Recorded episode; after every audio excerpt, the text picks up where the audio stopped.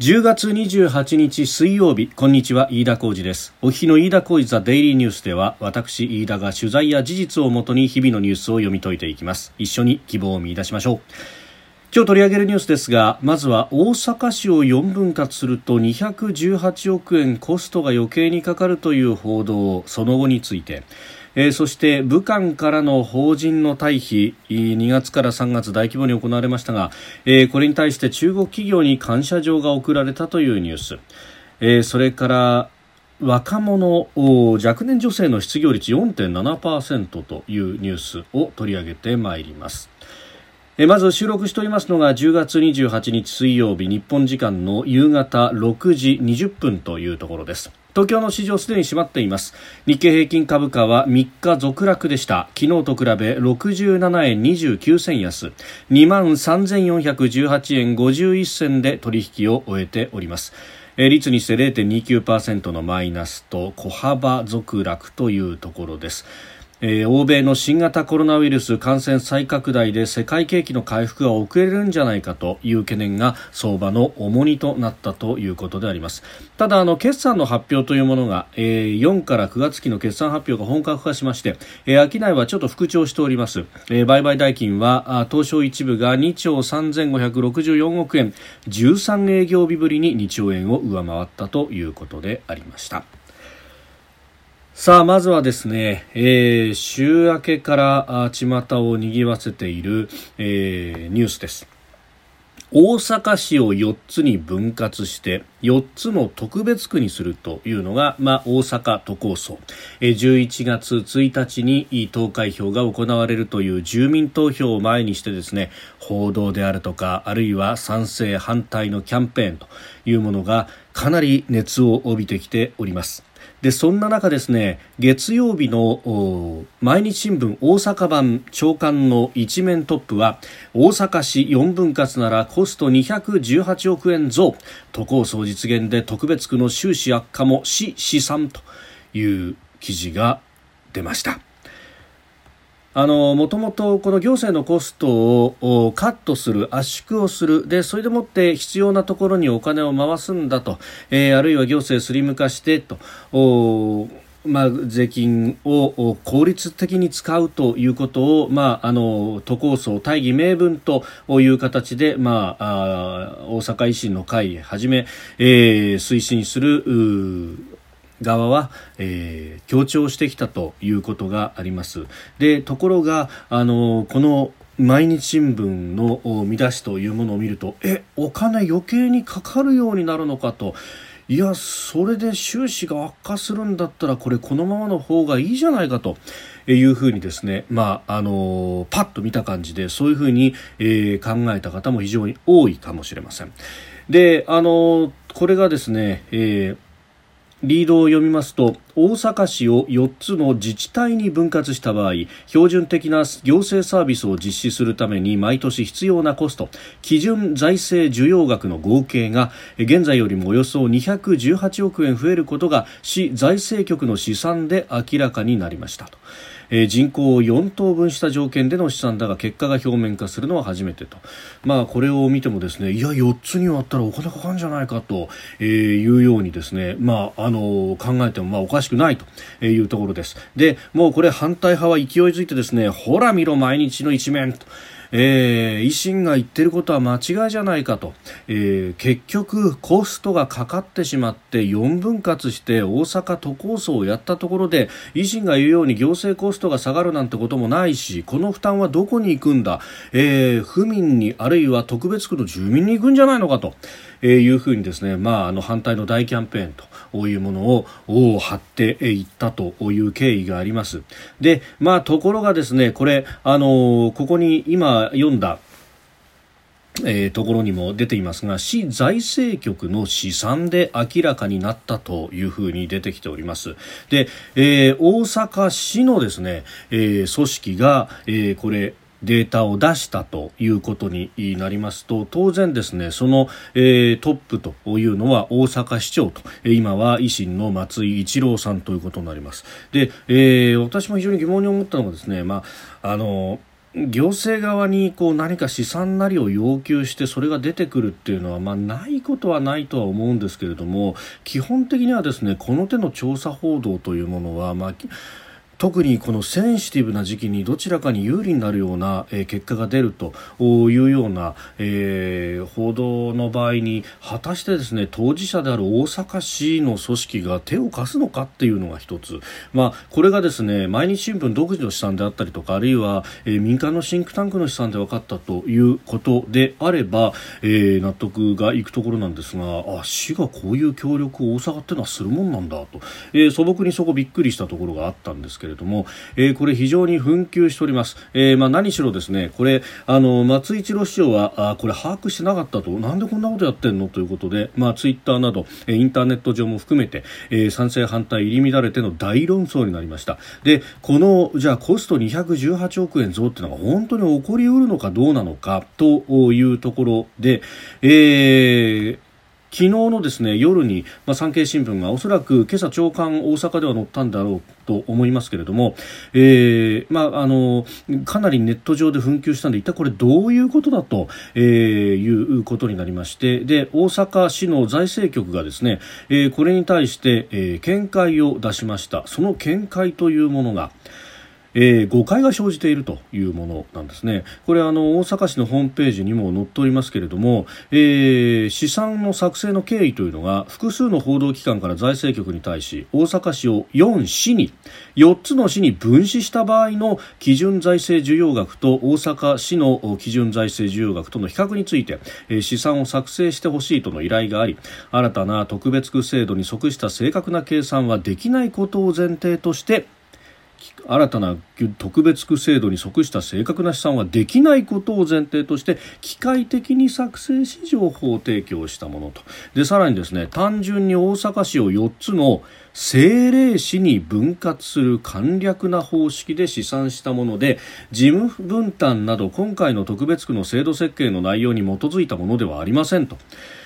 誰が見たってですね毎日のあの一面の見出しを見たらああ特別区になったらこれお金かかるやんと思うような見出しを取っているんですが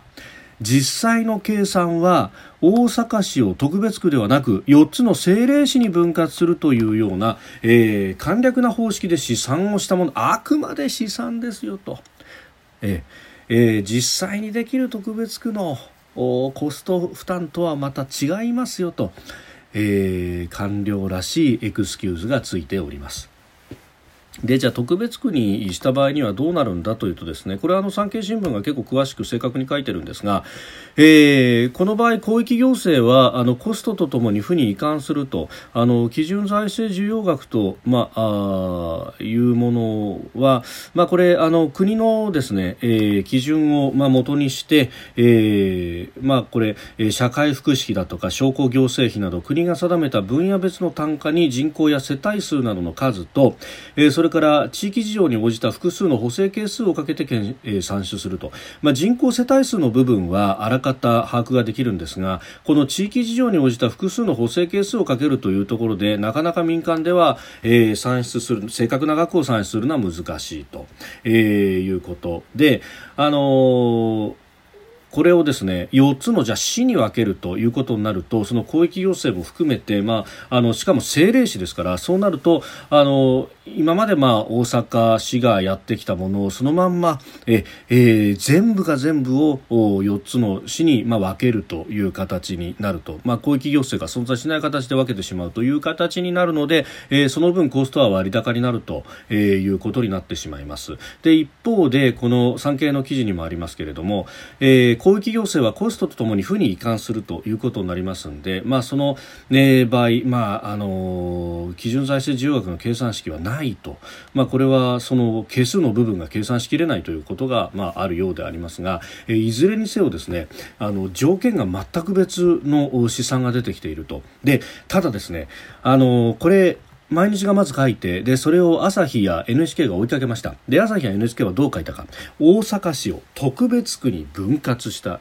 えー、4つの特別区に分割した場合にコストが増えるというふうに書いたのでこれは特別区ということを書いているので誤報であります。というのは、大阪市の試算は、えー、4つの政令市に分割したというそのデータを提供したわけですから、えー、提供したデータを正確に、えー、記事にしていないということでこれは誤報ということになると、まあ、いうことですでに訂正を出しているんですが毎日新聞の巧妙なところはですね先ほど申し上げましたリードの一番最初です大阪市を4つの自治体に分割した場合というふうに書いてあるんですね。4つの自治体。そして見出しは大阪市4分割ならコスト218億円増。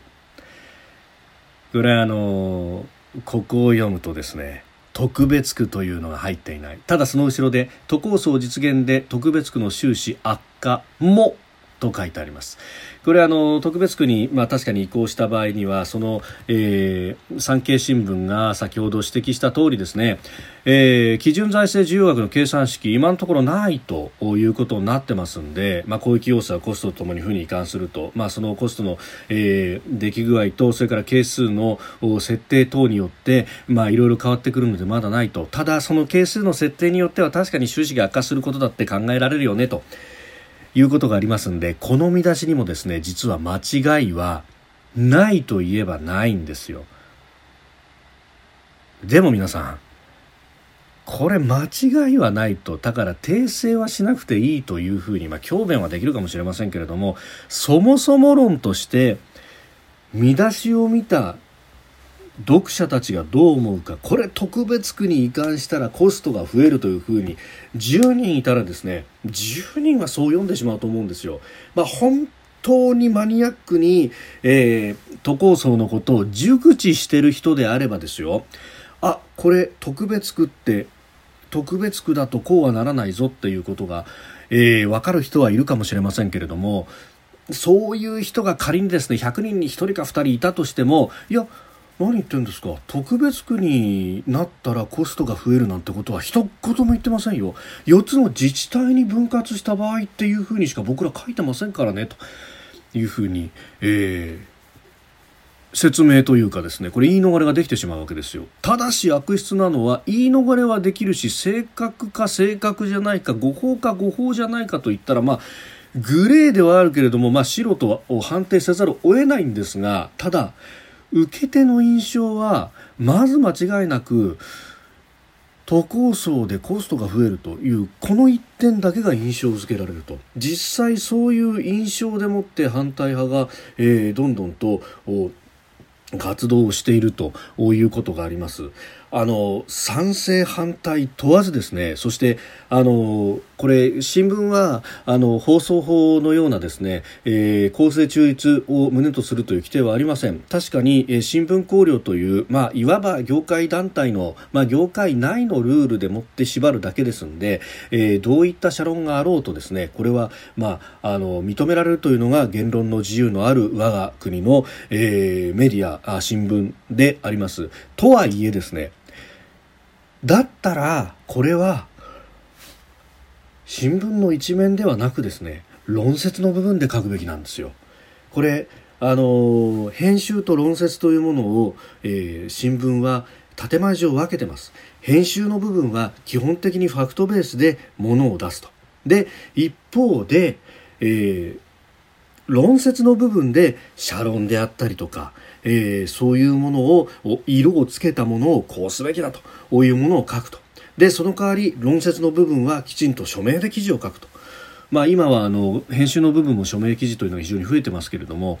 基本的にはですね編集と論説というものが、まあ、ある意味緊張関係にもあるような形でその代わり論説の方は、えーまあ、特定の利害関係者に対して非常に厳しいことも書けるというふうなのが新聞の建前でありチェックバランスだったはずであります。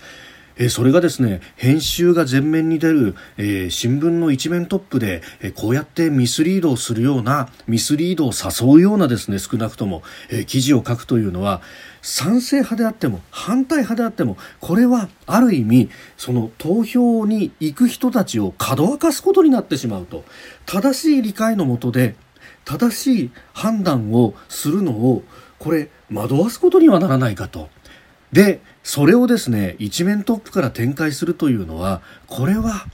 メディアとしてはやってはいけないことなんじゃないかと折しもですね来週の日曜日11月1日が投票日というところであります、えー、最後の週末を終えて、まあ、まだあと31日土曜日ありますけれども1日の投票日も、まあ、この自民投票に関しては活動ができますけれどもただあの週末を終えて皆さんの関心が高まったその月曜日に届けられる朝刊その一面がこの記事というのはですね私はその毎日新聞大阪本社のある意味良心を疑ってしまうと。えー、いうふうに非常に思いますこういったことを繰り返しているとメディア全体というものがどんどんと信頼感を失ってしまうことになりはしないか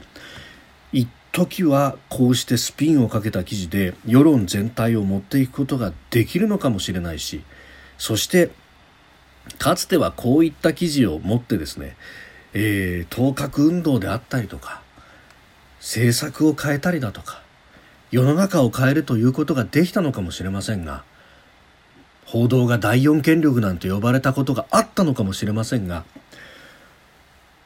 自戒を込めてですね報道機関というものはそういった権力を振りかざすような存在でいいのかどうか。我々は民主主義を担うというふうに高らかに言うのであればですねまずは国民の知る権利を付託されたという謙虚さがなければいけないんじゃないかということをひしひしと感じるところであります。さあ続いて、えー、今年のですね1月から2月中国湖北省武漢市で新型コロナウイルスが、まあ、発症そして蔓延をいたしました、えー、武漢市はあ都市封鎖というものが行われて、えー、武漢から一歩も出れないと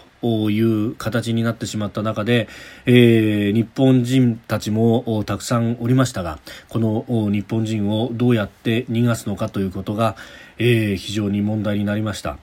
まあ、これあのこの一点をもってもですね新型コロナがまあまず武漢から広がったということここは言い逃れができないだろうと思いますしそして、えー、これが春節の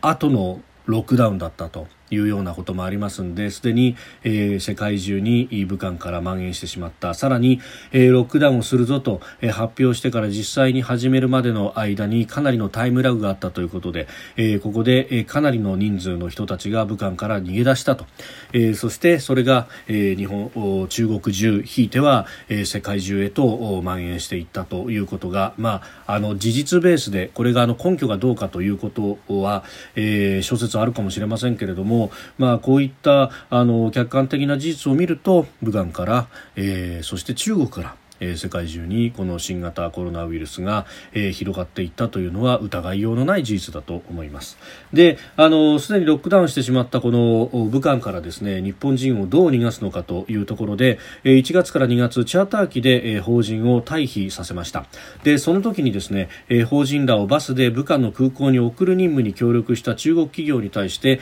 え、外務大臣感謝状が今日授与されたということであります、え、対象は自動車関連のソフトウェアを手掛武漢、えー、皇帝、えー、光の庭と書きますが、えー、皇帝情報技術という会社それからバス会社、えー、さらに武漢入りした日本大使館員があ作業の拠点に使ったホテルだということです。まあ、これですねそもそも論として、えー突如のロックダウンということであった。でそこに対して、まあ、基本的にはあの武漢から人を出さないということだった中国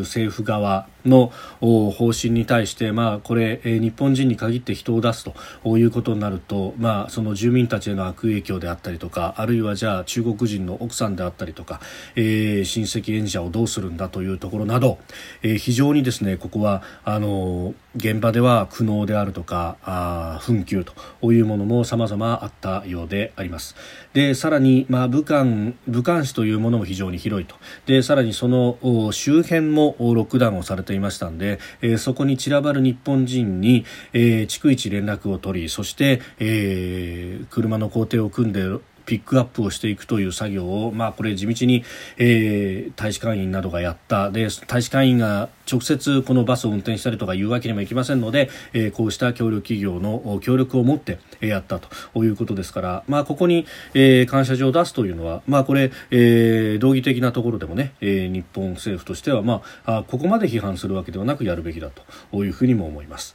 で一方でこれをこのオペレーションができたというのはですね、えー、一つには、えー、え習近平国家主席の、まあ、国賓での来日というようなものを前にして、えー、なんとかそれをやりたいという中国側、まあ、そこに、まあ、ある意味足元を見る形で、えー、攻めていった日本政府側というのの、まあ、駆け引きが相当あったということもあります、えー、当時の茂木外務大臣だったりとかあるいは、えー、総理官邸安倍官邸というものも、えー、相当中国とのギリギリの交渉をやったという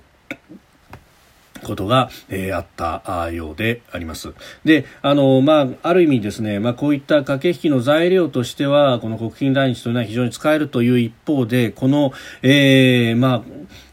初動の封じ込めに失敗したというのがあったからこそ今も世界中が悩んでいるというのも事実と、えー、そだからここでですねあのこういったニュースがあってああ日中友好なんだと、えー、そんな美しい話だけではえー、これは片付かない問題でもあるということ。もちろんですね、えー、協力してくれた企業であるとかの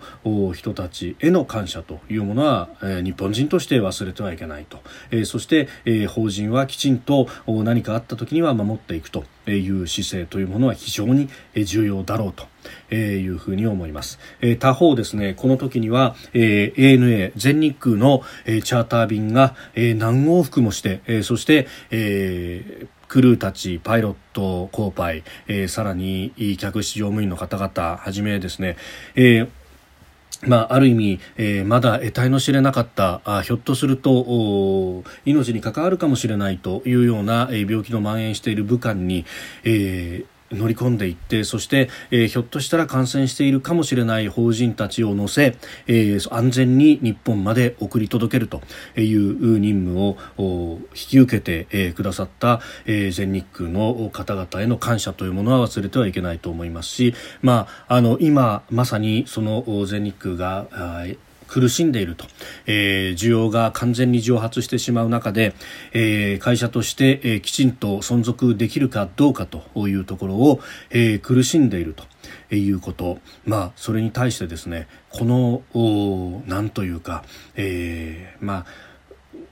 男気という言葉を使うとこれはあの性差別になるというふうに、まあ、今はえー、ポリティカルコレクトネスと言われるかもしれませんがまさに男気としか言いようのないですね。この、まああのー、ことにあたっては自らを顧みずという精神で当たってくれた、えー、こと。これに対して、えー、日本国民は感謝しなきゃいけないだろうというふうに思いますしだからこそ支えるということをも考えなければいけないなと。企業努力が足らないとかそういった冷たいことを言ってはいけないなというふうに非常に思います、えー、他方ですねなぜ全日空が出ることになったかというのはこれはえー政府専用機が出るということになるとこれは一応は航空自衛隊の機材ということになって、まあ、ある意味の軍用機が出るということになるのでそれは、えー、習近平国家主席としては飲めないというようなことがあったということも、えー、報道されております。まああのー、この辺はですねあの朝鮮半島有事の際にも、えー、同じようなことが起こるかもしれないということが言われております。まああの民航機をリスクにさらすということに甘んじていて果たしていいのかと、えー、アメリカは確か軍用機をもう出して、えー、着陸をさせたと。で、えー、アメリカ人たちを戻したということがあったはずです、えー、なぜ日本がそれができないのかということも含めて、まあ、今後の教訓というのは様々にあるんだろうというふうに思います、えー、さあそして、あのー簡単にですがこの若年女性の失業率4.7%という記事がですね、えー、今日10月28日の夕方6時前に共同通信配信していました。でこれあれ今日労働力調査出たのかと思ったんですけれども、えー、このベースとなるのがですね8月の、えー、労働力調査そこの完全失業率。で、えー、見ると25から34歳の女性の完全失業率季節調整済みの値が8月4.7%に上昇したと。年代別男女別で見ても顕著に悪化したことが分かったと、えー、今日ですね総務省の労働力調査で分かったというふうに出てるんですがいや何のことはないんですね。これ労働力調査ですね10月の2日に出ております。で10月の2日に出たこの、えー、総務省統計局からの資料にもですね、えー、この一番、まあ、概要の部分の一番最後のページにですね、えー、年齢階級別の完全失業率というのが出ていてそこにですねすでに25から34歳女性4.7%と、えー、確かに、前の月との増減でいうと1.0ポイントの増ということになりますので、えー、まあ他の年齢層と比べると確かに、えー、顕著な伸びを見せているというのはあるんですが、えー、この実数でいうとですね完全失業率15から24歳の女性の方が4.9%と非常に高いと、えー、ちなみに15から24歳の男性は5.0%ということになっていてその前の月は5.5%だったというようなことも考えるとなぜこの記事が今出てくるんだというのは不可解でならないと。えー、何かですね、えー、この国会論戦で、えー、代表質問が始まったところで、えー、経済運営が間違ってるじゃないかと、えー、苦しんでいる女性がたくさんいると、まあ、非正規宿泊飲食直撃でなんていうサブ見出しもついてますがなんかですねそういうことを言わんがための記事なんじゃないかというふうに邪推もしてしまいます。まあ、これは邪推に過ぎないのかもしれませんけれどもなぜこのタイミングでと。10月の2日のものが26日遅れて出てくるというのはそれ自体が不可解じゃないかというのは私の感想です。